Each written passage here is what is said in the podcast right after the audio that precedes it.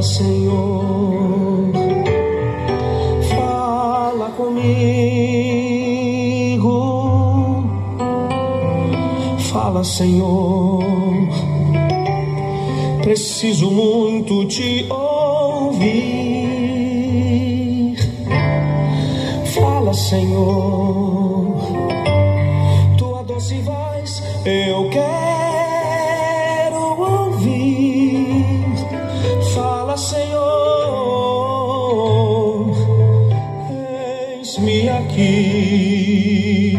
Graça e paz. Está chegando até você mais um encontro com Deus. Eu sou o pastor Paulo Rogério, da Igreja Missionária no Vale do Sol, em São José dos Campos. Que alegria podermos juntos compartilhar da palavra de Deus e ouvir o Senhor falando conosco. Não tenha dúvida de que no encontro desta noite, Deus irá falar ao nosso coração, Deus irá falar contigo, Deus irá falar conosco. Vamos ouvir a palavra de Deus. Temos falado, entramos no assunto das parábolas e começamos a falar da primeira parábola que começamos a destacar, tirar princípios, a parábola do filho pródigo. E como Deus está falando conosco nesse tempo. Como a gente tem visto o amor de Deus sendo derramado no nosso coração e a graça do Senhor sendo revelada de um modo que nós ficamos até constrangidos por tanto amor que Deus tem revelado a nós nesse tempo pela Sua palavra. Já estamos há alguns dias falando do filho pródigo e eu confesso a você que o assunto ainda não esgotou. Nós vamos começar agora falando de algumas lições da parábola do filho pródigo e ainda teremos mais assuntos destacando pontos importantes, relembrando a história e aplicando princípios para a nossa vida. Eu disse que Deus estaria tratando muito no nosso coração através da ministração das parábolas. Já começaram a entender que um assunto, uma parábola, parecendo tão simples, quantos princípios nós podemos destacar? Então vamos às lições da parábola do filho pródigo.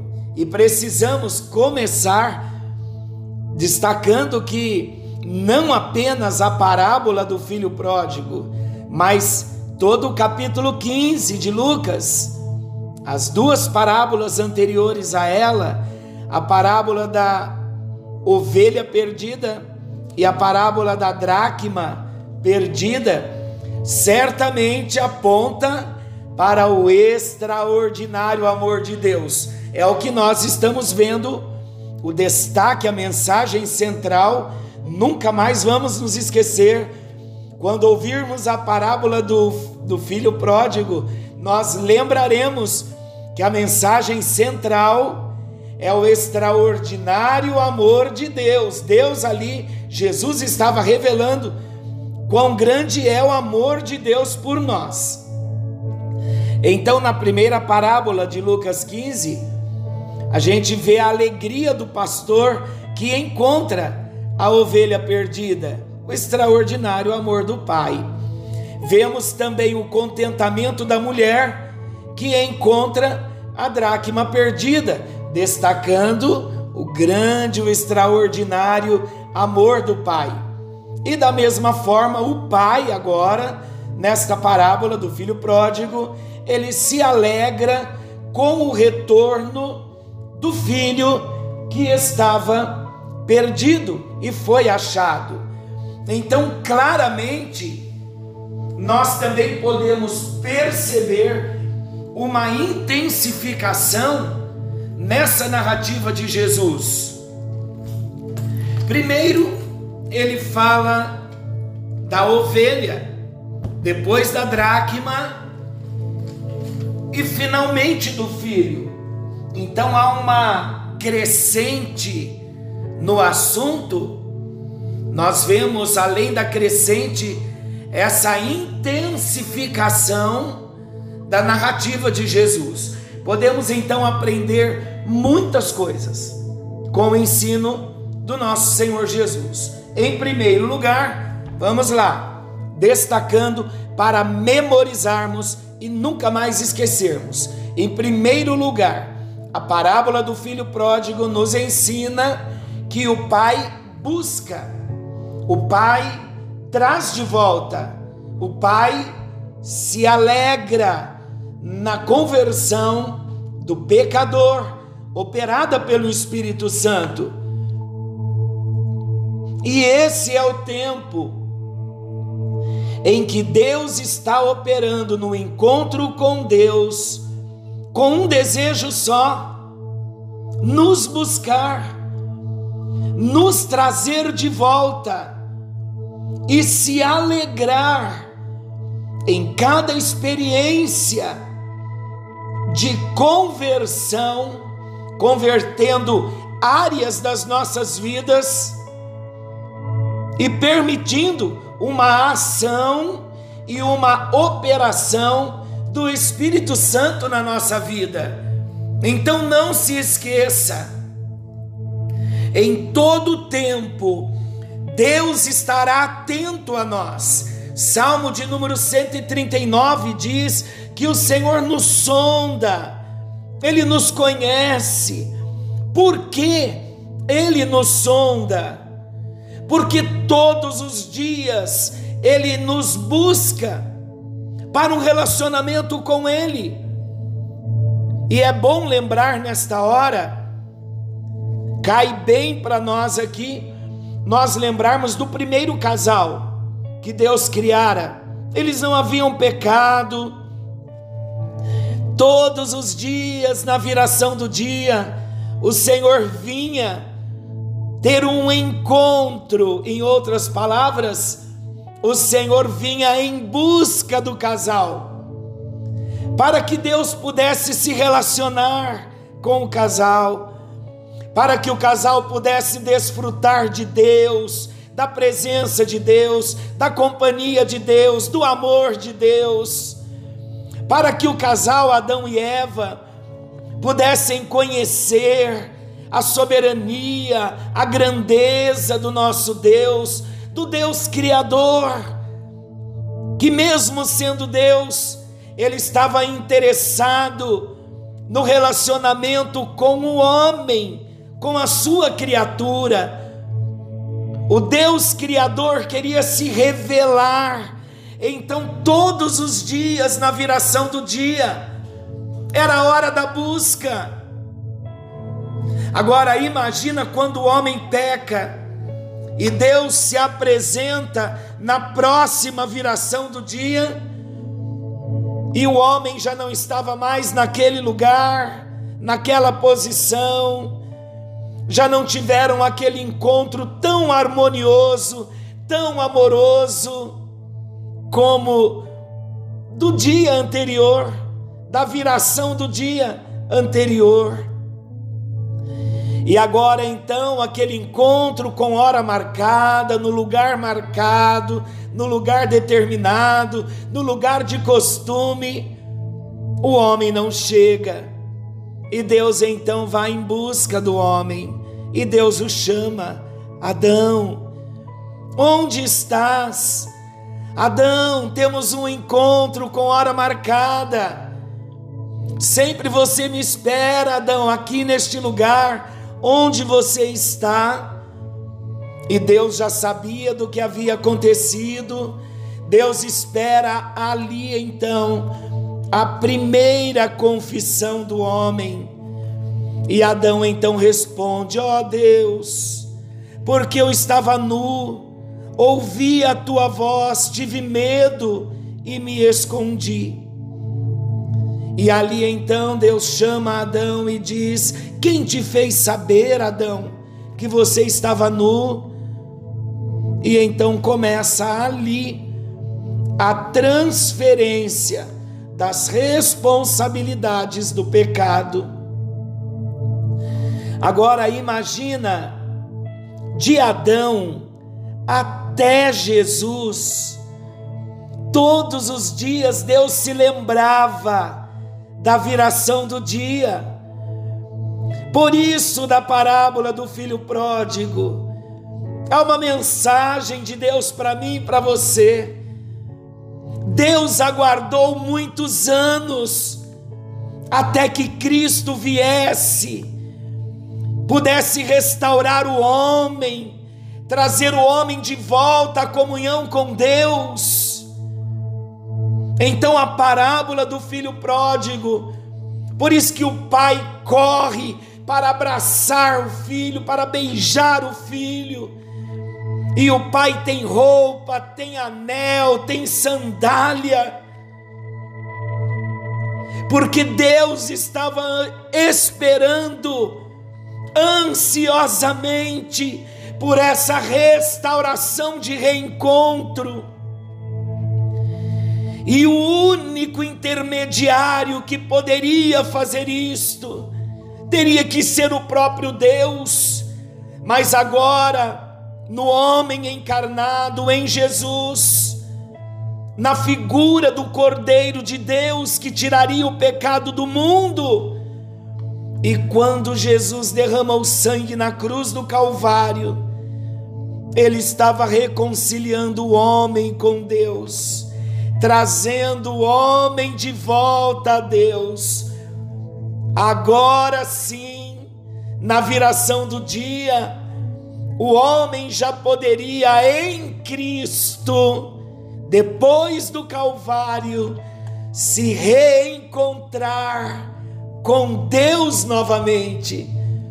Então, esta primeira lição da parábola do filho pródigo, nós temos este grande ensinamento de uma revelação de um amor exponencial, de um amor extravagante, de uma graça sem medida, incompreensível, de um Deus Pai amoroso em busca do Filho e hoje trazendo de volta, apresentando a cruz, para que nós venhamos ter uma experiência de conversão, reconhecendo que em Adão nós nos perdemos, mas em Cristo nós fomos achados por Deus, por causa da obra de Jesus na cruz do Calvário. Então agora, por causa do Espírito Santo, através do Espírito Santo, ele opera em nós uma obra chamada conversão, uma mudança radical na nossa vida, pois reconhecemos o nosso abandono, o nosso afastamento, o peso do nosso pecado e nos voltamos para Deus e experimentamos a bênção do novo nascimento, a bênção da conversão operada pelo Espírito Santo. Que parábola linda! Quantos mil anos Deus aguardou para ter a mim de volta e ter a você de volta.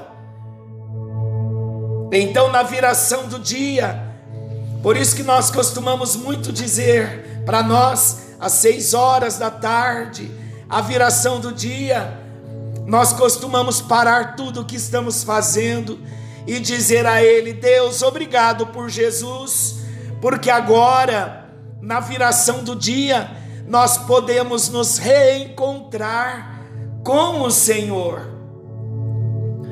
Então a parábola do filho pródigo nos ensina que o pai busca, traz de volta e se alegra na conversão do pecador.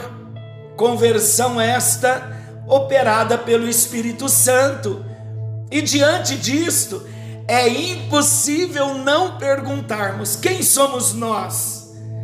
Quão perdidos estávamos? Será que merecíamos esse cuidado tão pessoal do próprio Deus?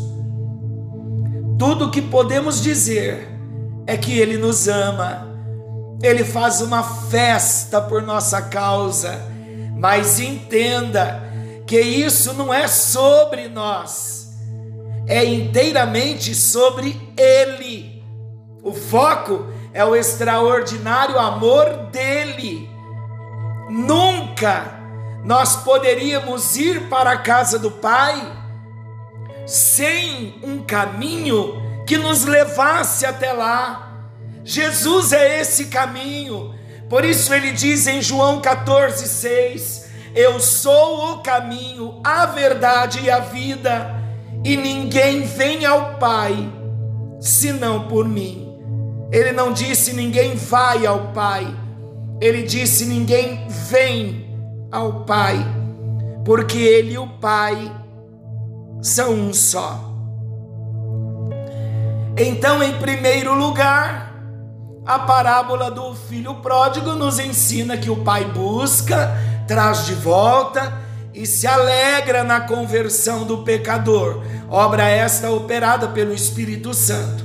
Em segundo lugar, a segunda lição da parábola do filho pródigo, a parábola do filho pródigo nos convida a refletir sobre qual tem sido a nossa posição para com os perdidos.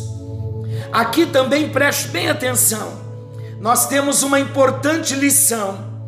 Diante dos perdidos, podemos assumir algumas atitudes diferentes, podemos odiá-los, podemos tratá-los com indiferença, podemos recebê-los quando vierem até nós ou buscá-los. Como seguidores de Cristo, como cidadãos do reino de Deus, qual tem sido a nossa atitude? Estamos mais parecidos com Jesus?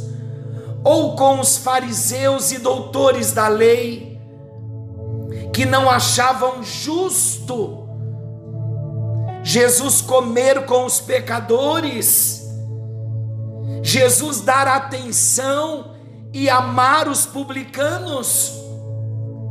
Será que nos sentimos mais justos, mais santos do que aqueles que ainda não conhecem a Jesus? e precisam conhecer Jesus através de mim e de você. Então, em segundo lugar, a parábola do filho pródigo nos ensina que nós não podemos ter atitudes de indiferença com aqueles que ainda não conhecem a Jesus. Muito pelo contrário, precisamos anunciar Jesus a eles. Quem não anunciava o amor de Deus, quem não amava, eram os fariseus, eram os escribas, os doutores da lei. Mas nós não, nós fomos alcançados pelo amor de Deus. A terceira lição da parábola do filho pródigo, em terceiro lugar, agora falando do nosso relacionamento com o Pai. A parábola do filho pródigo nos leva a fazer as seguintes perguntas: Como estamos nos comportando? Será que somos como filho mais novo ou como filho mais velho? Vamos explicar melhor. O filho mais novo ele apenas queria sua parte na herança. E a maneira que ele achou para conseguir isso foi sendo ruim, se afastando do pai, indo embora de casa para um lugar distante. Já o filho mais velho também só estava interessado na herança. E a forma que ele achou para consegui-la foi sendo bom, obediente e ficando em casa. Mas você percebe depois do que já tratamos acerca dos dois filhos, das atitudes que eles tiveram, você consegue perceber que ambos eram ruins? A ruína do filho mais novo foi a sua precipitação, a sua inconsequência, a insensibilidade com o pai e a sua desobediência. Essa foi a ruína do filho mais novo, mas a ruína do filho mais velho foi o seu comprometimento, foi a sua obediência, foi o seu bom serviço e a sua sensibilidade superficial. Tudo que o filho mais velho fez, o seu comprometimento, obediência, entre aspas, o seu bom serviço e a sua sensibilidade superficial também foi uma marca de desobediência. O filho mais novo se afastou do pai por ser muito mal. O filho mais velho se afastou do pai por ser muito bom não havia sinceridade no coração do filho mais velho, então também não havia bondade, não havia diferença entre os dois, eles estavam nivelados. Então, esta é a terceira lição. Quem nós somos no nosso relacionamento com Deus? O filho mais velho ou filho mais novo? A quarta lição, em quarto lugar, a parábola do filho pródigo nos traz um grande alerta. Que alerta? É impossível nós não falarmos sobre o que ocorre com os dois filhos. Vamos estar atentos? Esse fechamento é muito importante. A parábola termina com o filho mais novo dentro de casa, participando da festa que o pai promoveu. Por outro lado, a parábola também termina sem mostrar o filho mais velho retornando à casa do pai para se alegrar com seu irmão que voltou. Vocês conseguem observar que no final da parábola nós não sabemos se o filho mais velho entrou, se o pai conseguiu alcançar o coração do filho mais velho. Precisamos entender que não temos, preste muita atenção nisso, nós não temos nenhuma autorização para irmos além do que o texto bíblico diz. Especificamente na parábola do filho pródigo, nós não sabemos o que ocorreu com o filho mais velho, porém nós sabemos que esse filho era uma figura dos escribas e dos fariseus. Lembram quando nós interpretamos lá os personagens, quem eles representavam? O filho mais velho era a figura dos escribas e fariseus que não tinham compaixão que não tinham misericórdia, que não amavam o publicano, que não amavam o pecador e perseguiam a Jesus porque Jesus os amava. Então o filho mais velho, como figura dos escribas e fariseus, olha o que encontramos em Atos dos Apóstolos, capítulo 7, versículo 52. Qual dos profetas Vossos pais não perseguiram, eles mataram os que anteriormente anunciavam a vinda do justo, do qual vós agora vos tornastes traidores e assassinos. Como filho mais velho, esses religiosos tentavam se auto-justificar.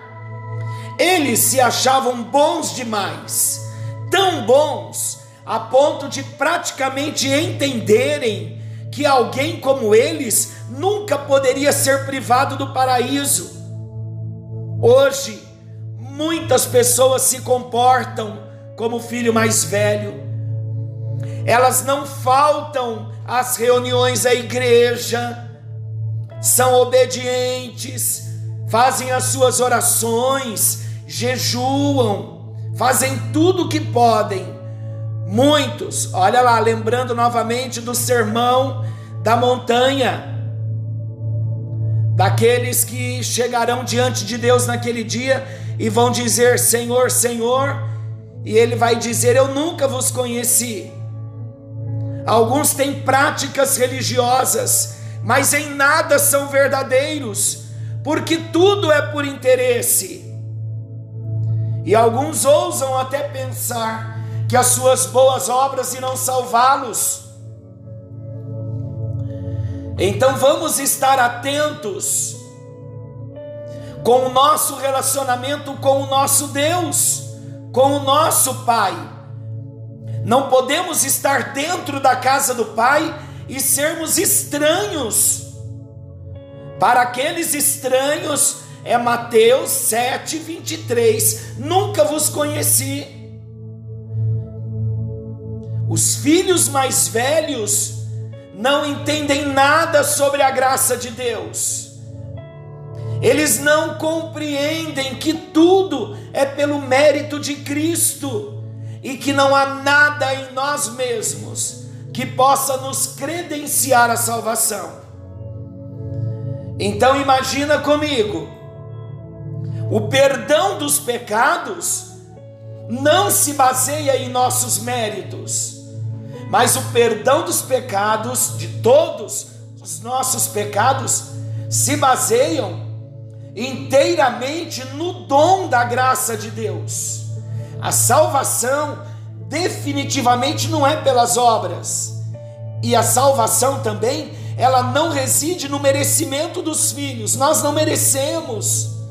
Mas a salvação reside se pauta, se baseia no maravilhoso amor de Deus Pai. O filho mais velho não entendeu isso, e por esse motivo ele estava dentro da casa do pai, mas não conhecia o pai.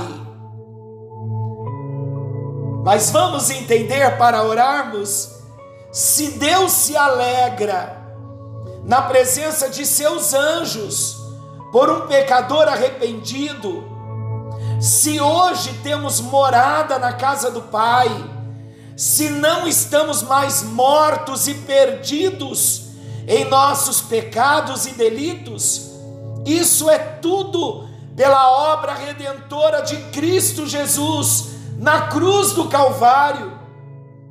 Aleluia por Jesus Cristo, por Ele ter morrido em nosso lugar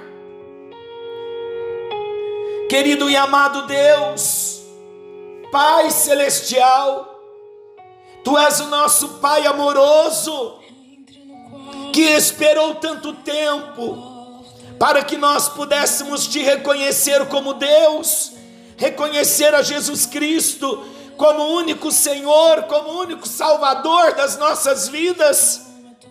E nós voltamos a Deus nesta hora para a nossa posição nós não queremos ser o irmão mais velho, mas nós queremos ter a virtude de alguém que ama de verdade, e mesmo que erremos, como filho mais novo, irmão mais novo, há um arrependimento, ó Deus, há uma oração buscando conserto buscando o perdão dos nossos pecados.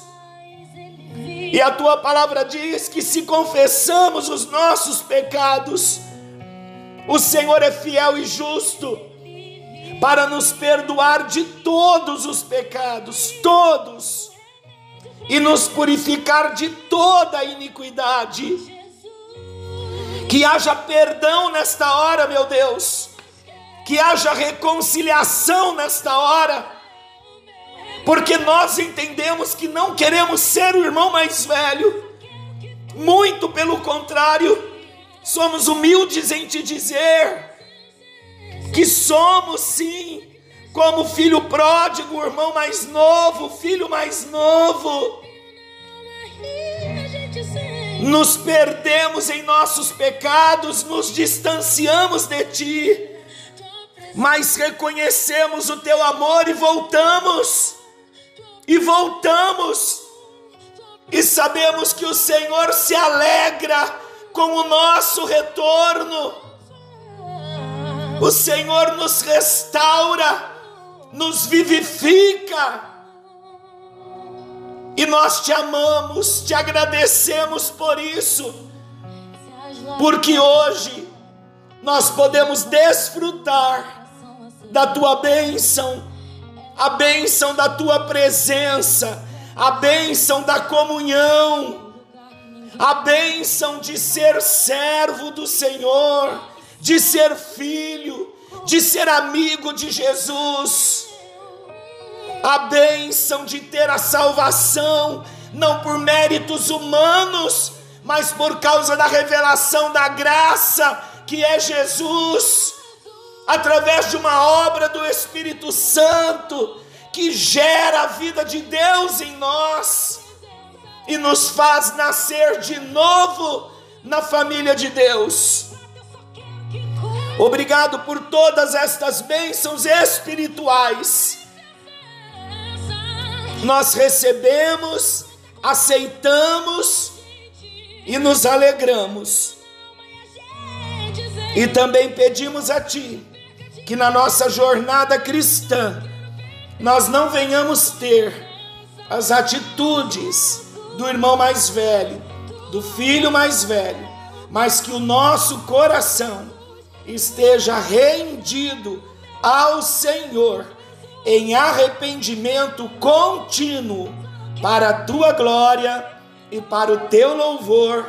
Em nome de Jesus oramos. Amém. E graças a Deus. Que o Senhor te abençoe e te guarde.